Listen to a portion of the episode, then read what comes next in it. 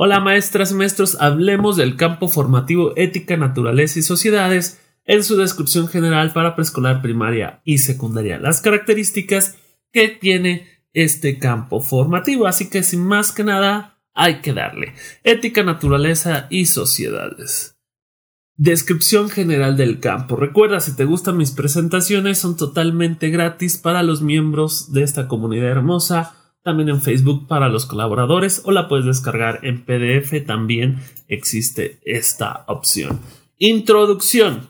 Introducción. Vamos a ver de qué trata. Este campo va a abordar algo muy importante que son la relación del ser humano con la sociedad y la naturaleza. Tenemos que entender que este campo nos va a ayudar con objetos de estudio que tengan que ver en cómo nos relacionamos como seres humanos, tanto de manera social con otras personas, con sus empresas, con sus este, tiendas, por así decirlo, con todo lo que existe en la sociedad, tiendas, celulares, internet, todo lo que socialmente ha creado el humano y la naturaleza, cómo nos relacionamos con ríos, lagos, montañas, árboles, plantas entender esto desde una visión crítica. Por ello, se busca la comprensión crítica de los procesos sociales, los procesos políticos, naturales y culturales en diversas comunidades situadas en su historia y de manera geográfica. ¿Qué podemos entender? Si tú si bueno, si el alumno logra desarrollar esta comprensión crítica hacia la sociedad, se dará cuenta por qué somos una sociedad que valora tal vez este, la comida mexicana. También es parte de la cultura. ¿Por qué en esta sociedad tal vez en México es machista y en otros, en otros países no es tan machista? ¿O por qué en países como en el Oriente no dejan a la mujer que se descubra la cabeza? La cuestión política, ¿por qué tenemos gobiernos de izquierda, de derecha? La cuestión natural, eh, ¿por qué contaminamos? ¿Qué cosas no contaminan? ¿Y cómo afecta esta contaminación a nuestro devenir humano. Todo dependiendo de su historia y dónde están ubicados geográficamente. Esto nos va a llevar a tener experiencias de aprendizaje para la construcción de una postura ética que impulse el desarrollo de una ciudadanía, ciudadanía, participativa, comunitaria, responsable y democrática. Les vuelvo a decir, estas relaciones que se dan nos deben servir para crear objetos de aprendizaje en esta nueva escuela mexicana a través de este campo formativo. ¿Se orienta a qué? ¿A qué se está orientando? A que nuestras niñas, niños y adolescentes entiendan y expliquen relaciones sociales, relaciones culturales, de las que forman parte y que constituyen su entorno, la describan, la analicen y la interpretan. ¿Cómo son las relaciones sociales y culturales en las que ellos viven? ¿Cómo se conforman? ¿Las pueden describir? las pueden analizar para criticarlas y decir esa relación social donde a lo mejor la mujer es menos que el hombre es correcto, incorrecto, donde la, el género es mal visto, es correcto, incorrecto. Aquí entra una cuestión ética, como lo puede decir el nombre, una cuestión moral de lo que es correcto y de lo que es incorrecto, bajo una visión que claro es subjetiva, porque para lo que uno, para lo que ti es, para lo que, ay, perdón, para lo que para ti es correcto, quizás para mí no. Por eso se analiza, se interpreta con base a diferentes visiones, que estas visiones las podemos encontrar en el pensamiento crítico, aprovechando diversas formas de observación y registro establezcan nexos con ámbitos más amplios de la pertenencia como son la región, el país, América Latina y el mundo.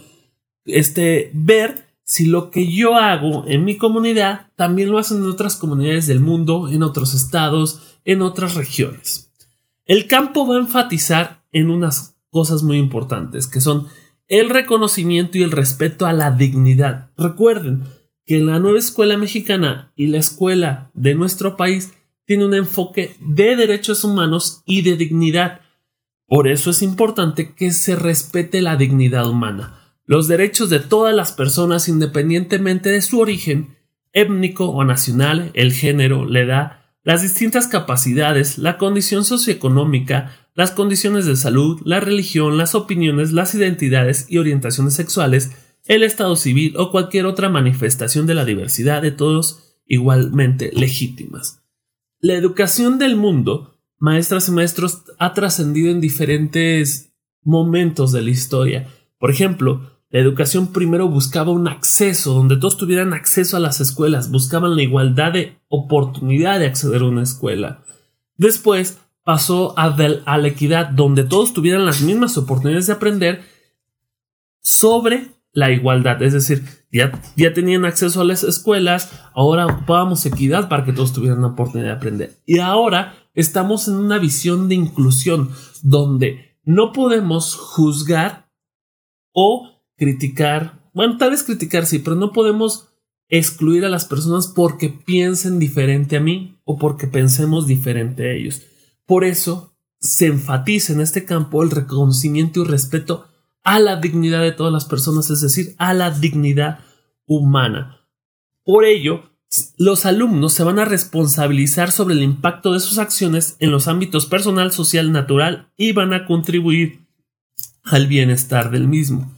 ¿Cuáles son los aprendizajes que podemos encontrar en este campo formativo de manera general? La crisis ambiental que estamos viviendo, las relaciones entre culturas, en especial las que afectan constitucionalmente al carácter intercultural de la nación mexicana, esto en los pueblos indígenas y afromexicanos. La igualdad de género, esto es muy importante, recuerden en la nueva escuela mexicana, los derechos de niñas, niños y adolescentes y promueve los valores asociados a estos aprendizajes. Esto implicará favorecer por ende la reflexión en torno a nociones de libertad y responsabilidad, así como la construcción de saberes, conocimientos y valores que van a permitirnos el desarrollo y fortalecimiento de nuestra autonomía personal y también nuestra autonomía comunitaria. ¿Ok? Entonces aquí vamos teniendo estas cuestiones muy claras. ¿Cuáles son las finalidades que vamos a tener en este campo formativo?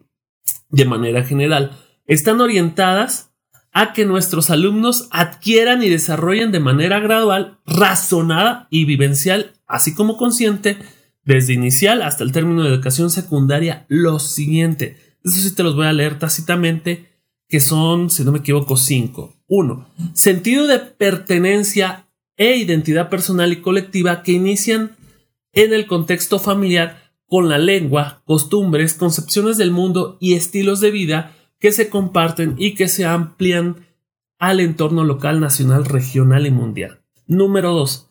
Reconocimiento de las diversas sociedades y culturas y ejerzan el pensamiento crítico en torno a sus historias, costumbres, tradiciones, saberes y formas de convivir para de esta manera dar significado y valorar su propia cultura y la de los otros. La interculturalidad aquí se está viendo.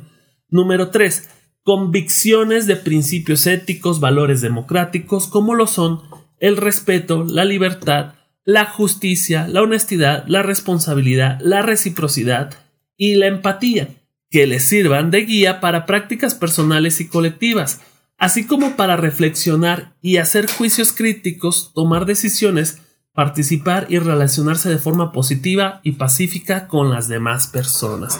Aquí tenemos tres finalidades, vamos a ver las otras dos. Respeto y protección de los derechos humanos conforme avancen en su trayecto educativo de vida, conozcan su importancia para la organización de la vida en sociedad, aprendan a defenderlos ante situaciones de desigualdad e injusticia, así como ejercerlos de manera informada y pacífica, lo que supone exigir su cumplimiento para sí y para todas las personas respetando todas las diversidades.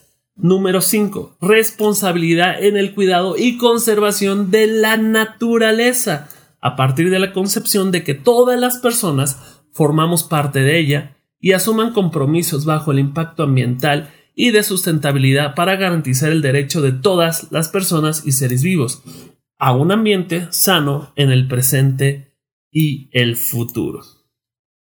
Y por último, vamos a encontrar que todo esto, estas finalidades, estas características, estos aprendizajes nos van a llevar a desarrollar la conciencia, la conciencia histórica, cómo llegamos a este punto de país de manera ética, moral, etcétera, socialmente, culturalmente, y una conciencia geográfica basada en el análisis de, la de las transformaciones sociales, naturales, culturales, económicas y políticas. Es decir, crear conciencia de que vivimos en un entorno social, cultural y político, pero ¿cómo se llega a este entorno social, cultural y político? Ojo, esto se desarrolla paulatinamente, no lo vas a desarrollar cada grado escolar, ocurridos en su localidad, en el país y en el mundo, en tiempos y espacios determinados para que comprendan que el presente es el resultado de las decisiones y acciones de las sociedades pasadas, asimismo que el futuro depende de las decisiones y acciones actuales. Entender que somos producto maestras y maestras de nuestro pasado,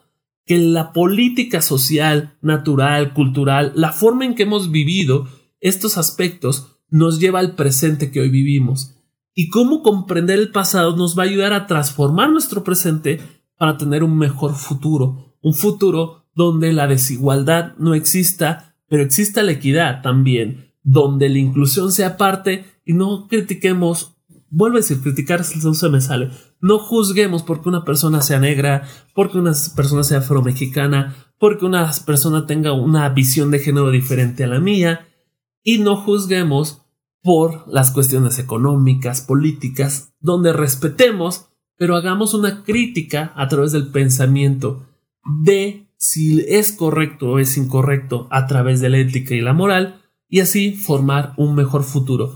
Pero para mí sería formar un mejor futuro a través de la naturaleza, entender que somos uno con la naturaleza y si entendemos que somos uno con la naturaleza, entenderemos que soy uno contigo.